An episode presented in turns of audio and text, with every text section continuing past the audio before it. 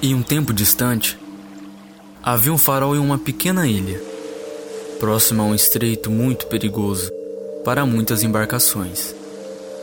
Seu brilho, que servia como rota de navegação, sempre balizou a segurança de todos os navegantes. Mas conforme o tempo passava, com a entrada de novas tecnologias como GPS, radares, sonares entre outros aparatos, aos poucos os navegantes passaram a ignorar a importância do farol.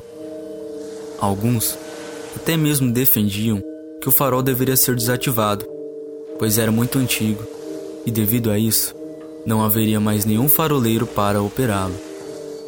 Desdenhavam do louco, que ainda insistia em residir naquela ilhota. Pouco tempo se passou, até que a luz do farol finalmente se apagou. Certa noite, após muitos anos, ocorreu uma tempestade jamais vista. Dizem até que foi a pior do século. De tantos raios e ventos, nenhum equipamento funcionava corretamente nas embarcações. Um cargueiro já desesperado pedia socorro e sua tripulação atônita não sabia mais o que fazer, quando ao longe avistaram uma pequena luz. O velho farol estava funcionando e indicando o caminho seguro a seguir. Guiado pela luz do farol, o comandante da embarcação conseguiu encontrar a rota para um porto seguro. Dois dias após o ocorrido, já com o mar em calmaria, todos os navegantes se dirigiram ao farol para agradecer o salvador de suas vidas.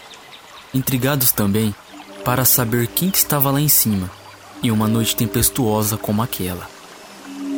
Ao chegarem na ilha, notaram estranhos cabos que estavam ligados entre o farol e uma engenhoca, construída nas pedras à beira-mar. Seguiram então até a casa do faroleiro, que já estava quase em ruínas. Lá, encontraram o esqueleto de um corpo em uma velha cama, com um bilhete ao seu lado que dizia: Estou velho e sei que logo vou morrer. Pode ser arrogância de minha parte, mas acho que nosso velho farol ainda pode ser útil para que o mesmo possa funcionar sem depender de um velho como eu. Construiu uma engenhoca que, com a força de um mar agitado, fornece energia e liga o farol.